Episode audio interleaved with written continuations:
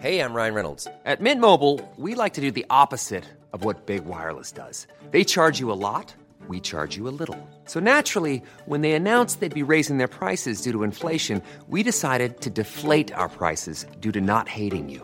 That's right. We're cutting the price of Mint Unlimited from $30 a month to just $15 a month. Give it a try at mintmobile.com slash switch. $45 upfront for three months plus taxes and fees. Promo rate for new customers for limited time. Unlimited more than 40 gigabytes per month. Slows. Full terms at mintmobile.com. Millions of people have lost weight with personalized plans from Noom, like Evan, who can't stand salads and still lost 50 pounds. Salads, generally, for most people, are the easy button, right? For me, that wasn't an option. I never really was a salad guy. That's just not who I am. But Noom worked for me. Get your personalized plan today at Noom.com. Real Noom user compensated to provide their story. In four weeks, the typical Noom user can expect to lose one to two pounds per week. Individual results may vary.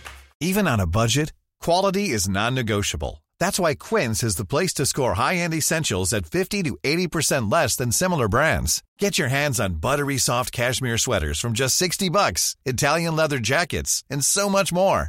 And the best part about Quince, they exclusively partner with factories committed to safe, ethical, and responsible manufacturing. Elevate your style without the elevated price tag with Quince. Go to quince.com slash upgrade for free shipping and 365-day returns.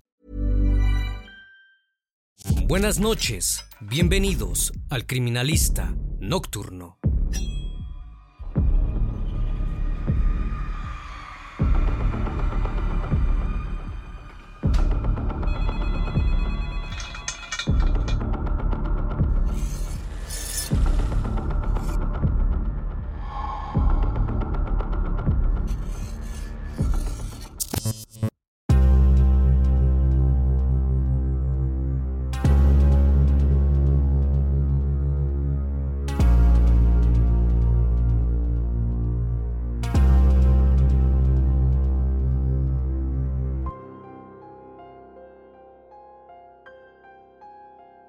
El 5 de marzo de 2005, Luis Yamoja se encontraba en su residencia ubicada en el distrito de San Juan de Miraflores, en Lima, Perú.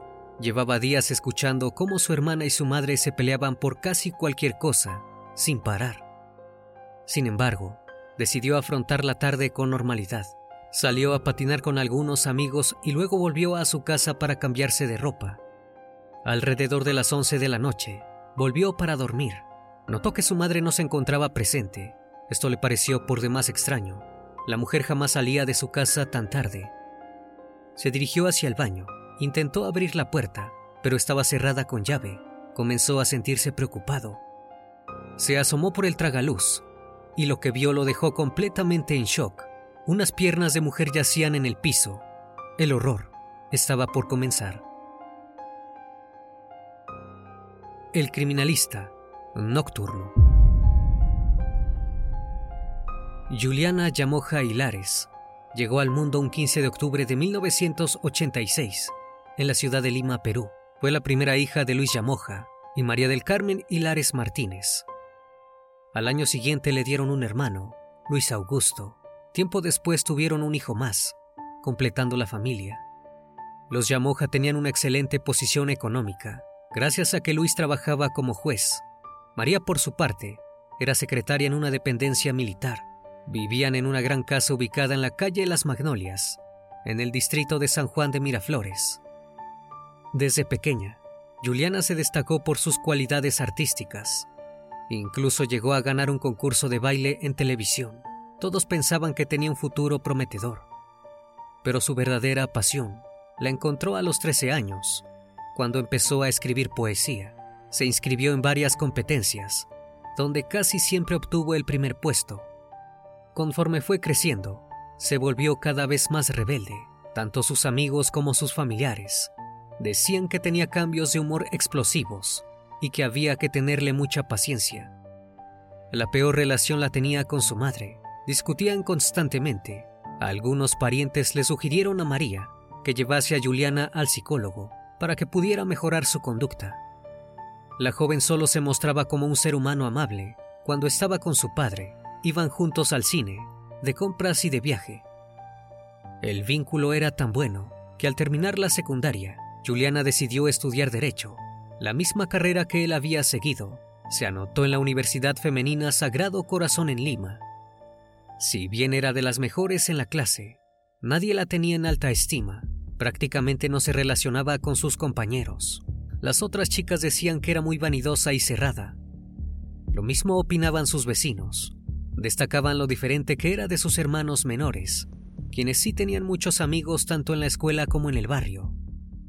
Para cuando Juliana tenía 18 años, la familia estaba completamente dividida. Sus hermanos adoraban a su madre, mientras que las disputas entre las dos mujeres eran cada vez peores. Juliana hacía lo que quería, salía todas las noches, no avisaba con quién se veía y tampoco respetaba los horarios del hogar. A María tampoco le gustaba cómo se vestía, le molestaba que se maquillara tanto y desconfiaba de las personas que frecuentaba. Durante una de sus peleas, María fue al cuarto de Juliana y rompió todos sus perfumes y algunas de sus prendas. Un día, la mujer le pidió a su esposo que le pusiera límites a su hija, pero él se negó. Esto derivó en que el matrimonio se tensara. Durante una de las discusiones, María le dijo a Juliana que si terminaban separándose sería por culpa de ella. En marzo de 2005, Luis viajó a Argentina por su trabajo y la situación familiar empeoró. Juliana y María peleaban a todas horas. En la misma semana la joven se fue de fiesta, durmió afuera de la casa sin pedir permiso y robó algunas joyas pertenecientes a su madre. El 5 de marzo, todo escaló hacia un punto sin retorno. Luis, el hermano de Juliana, salió junto a María para comprar útiles escolares, pero una vez en la tienda, se dieron cuenta de que no llevaba su tarjeta de crédito, por ello volvieron a su hogar. Una vez allí, Luis le pidió permiso a su madre para ir con sus amigos a patinar en el parque María accedió. Tan solo unas horas después, regresó para cambiarse de ropa. En la cocina vio algo que le llamó sumamente la atención. Juliana estaba sirviéndose un vaso de gaseosa. Esto era extraño, porque jamás tomaba nada que pudiera hacerla subir de peso. No obstante, Luis decidió ignorar la situación y se fue a cenar con sus amigos. A las 11 de la noche volvió a su casa. Notó que la única persona presente era su hermana. Le preocupó que fuera tan tarde y que su madre aún no hubiese vuelto. Cuando intentó ir al baño, advirtió que la puerta estaba cerrada con llave. Esto era sospechoso. Jamás hacían eso. Se asomó por el tragaluz y vio algo que lo dejó completamente aterrado. Unas piernas de mujer tendidas sobre el suelo. Lo primero que pensó fue que se trataba de la señora que trabajaba en la casa limpiando y cocinando. Desesperado, Llamó a sus vecinos quienes le sugirieron que avisara a la policía. Los oficiales se presentaron en la vivienda. Cuando lograron tirar abajo la puerta del baño, Luis se dio cuenta de que la situación era aún peor de lo que pensaba. El cuerpo inerte era nada más y nada menos que el de su madre, bañado en sangre. Los policías llamaron a Juliana y al hijo menor de la familia para darles la terrible noticia. El pequeño se puso extremadamente triste. No entendía qué sucedía. Juliana, por su parte, no mostró nada de preocupación. Mientras tanto, su padre recibió la noticia por teléfono, ya que se encontraba en un hotel de Buenos Aires. Como Juliana era la única que había estado presente en la vivienda, durante la hora del deceso, los agentes decidieron interrogarla primero, sin rodeos. La joven dijo que su madre se quitó la vida, luego de una acalorada discusión con ella, les mostró a los agentes un corte en la palma de la mano y en uno de sus dedos. Nadie creyó en su historia. El cuerpo de María estaba mucho peor que el de ella. Había recibido varios golpes de la cintura para abajo y tenía la cara prácticamente desfigurada. Fue así que procedieron a someter el cuerpo a un examen forense. El mismo determinó que María había sufrido alrededor de 60 heridas hechas con un arma blanca, específicamente un cuchillo, la que le quitó la vida fue una de dos centímetros de profundidad, justo en el cuello. Esto causó que perdiera mucha sangre, falleciendo de un shock hipoglucémico. Luego de un interrogatorio de varias horas, Juliana se quebró y decidió confesar la verdad. Declaró que había asesinado a su madre, pero recalcó que fue en defensa propia y se dispuso a dar su versión de los hechos. Relató que esa misma tarde, después de que sus hermanos y su madre se fueran de la casa, Juliana se quedó sola, tomó una siesta y se levantó a las ocho y media de la noche. Decidió probarse unos pantalones que se había comprado días atrás. Quería utilizar un espejo que estaba en el baño del segundo piso. Lo llevó hasta el salón de la planta baja. Puso música a todo volumen y comenzó a ponerse diferentes prendas y a posar frente al espejo. Mientras tanto, se arregló para verse con un chico. Sabía que su madre no lo aprobaba, pero eso no le importó. A las nueve, María entró a la casa y escuchó los fuertes ruidos de la música. Le ordenó a Juliana que bajara la música, ya que sus vecinos podían quejarse, pero la joven simplemente la ignoró. Acto seguido, María vio el espejo y estalló en cólera. Le dijo que estaba cansada de que sacara las cosas del lugar, porque jamás ordenaba, y le arrojó un jarrón de arcilla. Juliana hizo caso omiso a las críticas y se dirigió hacia la cocina. María se dio cuenta de que la había dejado hablando sola, lo cual la enfureció aún más. A los gritos, entró a la cocina y la insultó. Le dijo que era una muy mala hija. La joven, en un arrebato de desesperación, agarró un cuchillo y lo clavó en la mesa ordenándole que se callara. Era una simple amenaza. Solo quería que dejara de agredirla. Pero las ofensas entre ambas mujeres siguieron. María agarró otros dos cuchillos que estaban en el escurridor de platos, cerca del lavabo, y se los lanzó. Juliana logró esquivar el primero, que se estrelló contra la pared. El segundo cayó en el piso muy cerca de sus piernas.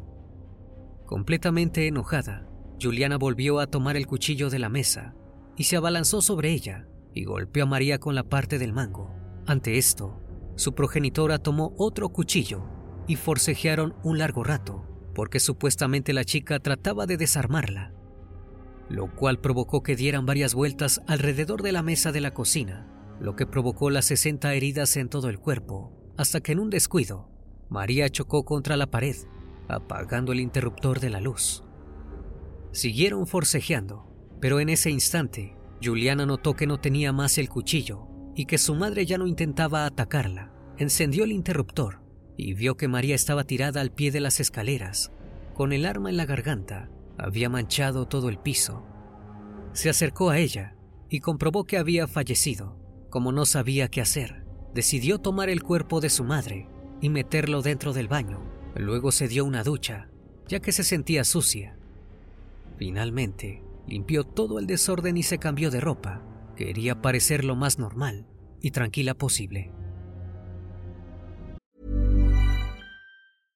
Hey, I'm Ryan Reynolds. At Mint Mobile, we like to do the opposite of what Big Wireless does. They charge you a lot, we charge you a little. So naturally, when they announced they'd be raising their prices due to inflation, we decided to deflate our prices due to not hating you. That's right. We're cutting the price of Mint Unlimited from $30 a month to just $15 a month. Give it a try at mintmobile.com slash switch. $45 upfront for three months plus taxes and fees. Promo rate for new customers for limited time. Unlimited more than 40 gigabytes per month. Slows. Full terms at mintmobile.com. Hey there, it's Michelle Norris. I'm host of a podcast called Your Mama's Kitchen. When I travel, I'm usually looking for a way to find a taste of home when I'm not at home. And one of the things I love to do when I am at home is entertain. And Airbnb allows me to do that. When I was in California recently, I rented a house that had a great kitchen. And when we were sitting around the table, we're all thinking, we're in someone else's house. Someone could be in all of our homes as well. If you have a home, but you're not always at home, you have an Airbnb. Your home might be worth more than you think. Find out how much at airbnb.com/slash host.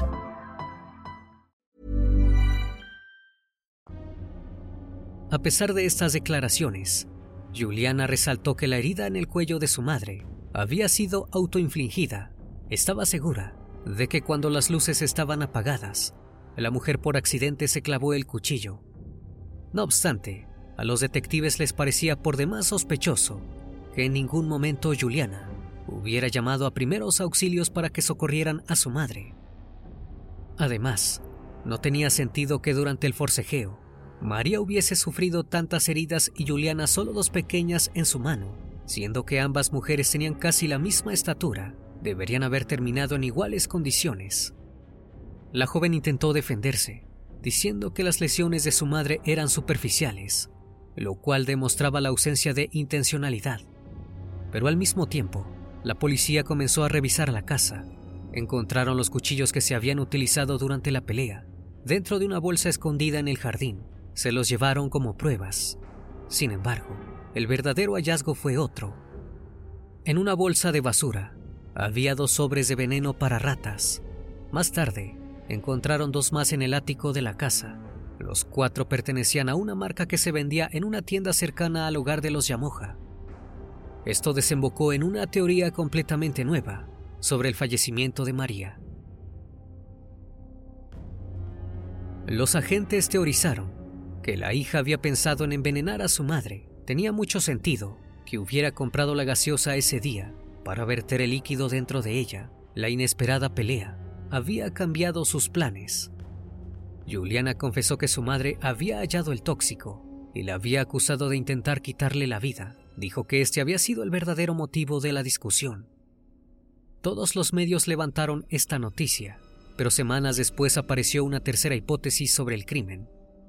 La misma decía que Juliana había insultado a su madre diciéndole ignorante, le echó en cara que carecía de formación universitaria, a diferencia de ella y su papá. En esta versión, la joven fue quien provocó a su madre y comenzó la pelea. Pero ninguna de estas presunciones importaba a un nivel legal. Todas las pruebas apuntaban a que la chica había herido a su madre con el cuchillo. Si había sido en defensa propia o no, solo el juicio lo determinaría. Mientras tanto, la familia tuvo que llevar a cabo el doloroso funeral. Fue muy difícil, ya que María tenía la cara completamente desfigurada. En el entierro, todos lloraban al ver que estaba irreconocible. A vísperas del juicio, la defensa de Juliana intentó declararla inimputable y la joven fue sometida a un examen psicológico. El mismo arrojó que era consciente de sus actos y que estaba en plenas facultades mentales cuando atacó a su madre. No obstante, quedó en evidencia que Juliana sufría del complejo de Electra, lo cual significaba que tenía una fijación afectiva con su padre. Esto demostraba que la joven vivía peleando con su madre porque estaba celosa de ella, que sufriera las consecuencias de sus actos. La sala del penal se llenó de fotógrafos y de periodistas. El caso había captado la atención de todo el país. Estaba presente Luis, quien manifestó apoyar completamente a su hija. Juliana fue acusada por el asesinato de su madre. Cuando subió al estrado, dijo que si bien consideraba a su progenitora una buena persona, estaba segura de que la utilizaba para descargar su rabia. Señaló que en ocasiones la había insultado y que competía constantemente por el cariño de Luis estalló en llanto. Cuando relató la pelea, volvió a declarar que su madre la había atacado primero y que solo actuó en defensa propia. Dijo, no soy un monstruo, no tengo una mente siniestra. En ese momento, no sentía que era mi madre, solo era una mancha negra que se abalanzaba sobre mí y quería evitar que me hiciera daño. También alegó que su intención no era asesinar a su madre y que estaba sumamente arrepentida de lo que había ocurrido. Cuando el fiscal le pidió que explicara por qué metió los cuchillos en una bolsa y la tiró en el jardín, simplemente respondió que no recordaba casi nada de lo que sucedió luego del hecho. Con respecto al veneno para ratas, manifestó que solo lo había comprado por curiosidad. Quería ver qué color tomaba cuando se diluía en una gaseosa, pero ninguna de estas confesiones sirvió para librarla de su destino. En 2006, la Corte de Lima la declaró culpable de asesinato con agravante de parricidio y recibió 20 años de prisión. Además, tenía que pagar una reparación civil de 30 mil soles a favor de sus hermanos menores. Durante la lectura, Juliana estalló en llanto. Antes de retirarse de la sala, intentó despedirse de su hermano Luis, pero él no quiso saludarla. Fue trasladada al penal de mujeres de Chorrillos. No obstante, la defensa apeló la sentencia. En 2007, Juliana volvió a juicio. Los vocales consideraron que el arrepentimiento de la joven había sido sincero. También tuvieron en cuenta que al momento en que ocurrió el asesinato, ella tenía tan solo 18 años. Logró que la pena se redujera a 12 años. Ese sería tan solo el principio de las idas y vueltas con la ley. En 2009, luego de cumplir cuatro años de prisión, la joven pidió la libertad condicional. Gracias a su buena conducta, logró salir habiendo cumplido tan solo un tercio de su condena. Al mismo tiempo, su hermano renunció a la reparación civil debido a las súplicas de su padre. Juliana estaba prácticamente libre y ya no tenía deudas, pero debía cumplir ciertas reglas de conducta sumamente importantes. No podía cambiar de domicilio sin previo aviso, ni siquiera por una noche. Debía continuar con su terapia psicológica y acreditar su ocupación laboral cada tres meses. Además tenía que comparecer ante el juzgado cada 30 días para justificar sus actividades laborales y educativas. Y lo más importante, tenía sumamente prohibido salir del país. Al principio, Juliana cumplió con estos requisitos. Empezó a trabajar como empleada administrativa en la agencia de empleos de su tío paterno. Gracias al apoyo de su padre, continuó escribiendo poesía y estudiando la carrera de Derecho. En 2010, publicó su primer libro de poemas, llamado El amor y la Vía Láctea. Lo presentó en la Feria Internacional de Literatura de Lima. También se convirtió en un personaje mediático. Apareció en un programa de televisión llamado El francotirador y le entregó una Biblia a la conductora de espectáculos Magali Medina. Todo parecía marchar bien, pero pronto la personalidad rebelde de Juliana volvió a aparecer. En 2011, su hermano Luis la denunció ante el Poder Judicial por incumplir su libertad condicional. Demostró que había subido imágenes a su cuenta de Facebook, donde se le veía con varios amigos escritores de Guayaquil, la ciudad ecuatoriana. Había viajado allí entre el 23 y el 27 de octubre de 2010 para promocionar su nuevo libro. Pero esto no era lo más terrible. Su abogada la acusó de haber falsificado su firma para solicitar el permiso para salir del país. Un perito grafotécnico comparó la firma de la mujer con la que presentó Juliana y confirmó que no eran similares. Cuando la joven se enteró de la denuncia, se dirigió a la casa de su exabogada para lanzarle piedras a su vivienda. Se inició una investigación para averiguar qué otras normas había incumplido. Los agentes descubrieron que Juliana ya no residía en el domicilio que declaró ante el juzgado y que no se encontraba trabajando regularmente en la agencia de su tío. El 16 de enero de 2012, Juliana fue acusada de haber quebrantado las normas de conducta con el agravante de un presunto cargo contra la fe pública. El juzgado penal de Lima revocó el beneficio de libertad condicional. Debía volver a prisión, pero para cuando la situación trascendió, la joven ya se había dado a la fuga. A pesar de tener todas las pruebas en su contra, el 20 de enero, la defensa presentó una apelación a su orden de captura. Parecía que volvería a salir airosa de la situación. Su hermano habló con los medios, dijo que deseaba que la encontraran y que pasara el resto de su vida en la cárcel. Volvió a realizarse un juicio sin Juliana presente. La fiscal estableció que las imágenes de Facebook, que se exhibieron para demostrar que la joven se hospedó en otro domicilio sin autorización, no constituían una prueba idónea. En relación con el viaje al país vecino, se determinó que Juliana presentó el respectivo informe sobre las actividades que llevó a cabo. Sobre la presunta falsificación de la firma de su abogada, el juzgado indicó que no había una sentencia firme que determine la imputación. La Corte Superior de Justicia de Lima sentenció que la culpa había sido de los jueces, ya que nunca le avisaron que estaba incumpliendo las reglas de conducta que se le exigían la orden de captura fue revocada. Luis estalló en cólera, acusando a su padre de tener influencia sobre el magistrado, gracias a su posición laboral, y rompió todo lazo con su familia.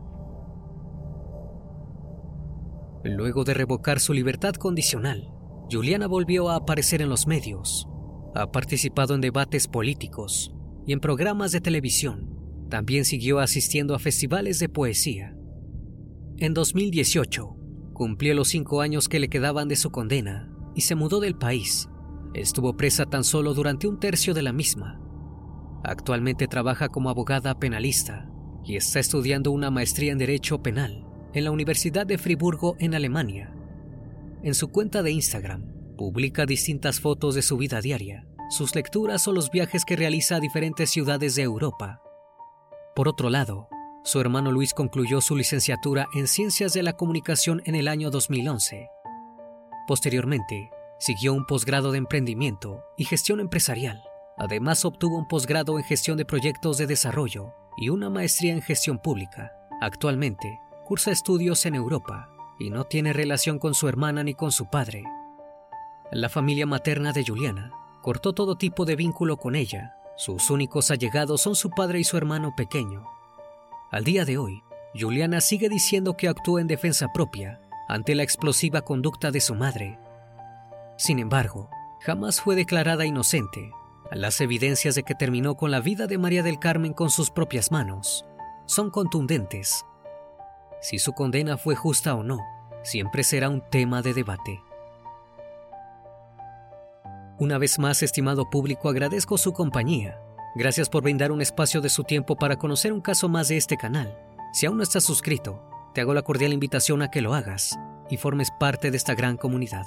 Esto es El Criminalista Nocturno. Hasta la próxima emisión. Buenas noches.